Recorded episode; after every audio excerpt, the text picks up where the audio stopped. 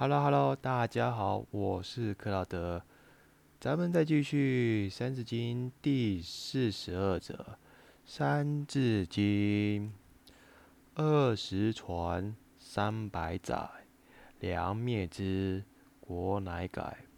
梁、唐、晋及汉、周，称五代，皆有有。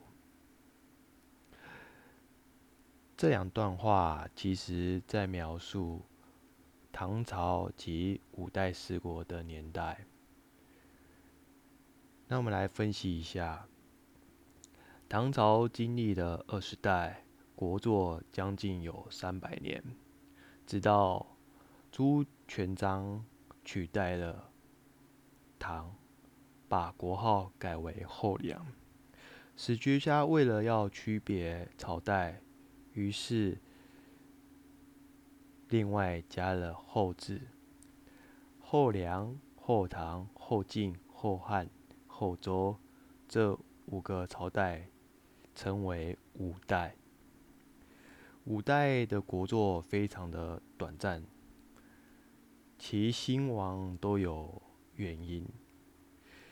在这时候，又是一个非常乱的时代。因此，五代最乱的地方基本上在华北、华南以以以南呢，都有其他各国家纷纷的独立。因为唐朝那时候有设节度使，传到后面之后，朱全章灭了唐，节度使纷纷的起义。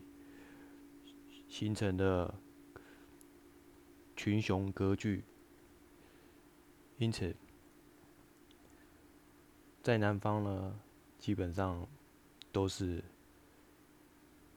依旧照唐的规律在走，只是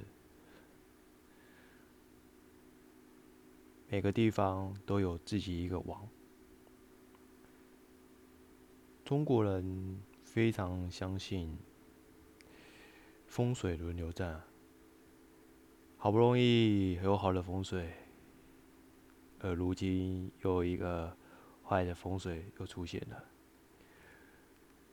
正所谓的“三十年河东，三十年河西”的道理，可不是吗？好，今天的分享就到这。谢谢你的听，我们下次见。